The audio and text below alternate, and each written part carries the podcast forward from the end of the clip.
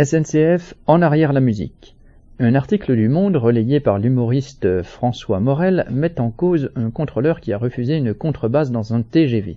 Mais c'est la direction de la SNCF qui décide ce qui est autorisé ou pas. Elle commande des trains à Alstom et Bombardier qui ont moins d'emplacements pour les bagages et les vélos afin de caser plus de sièges et d'augmenter ses recettes.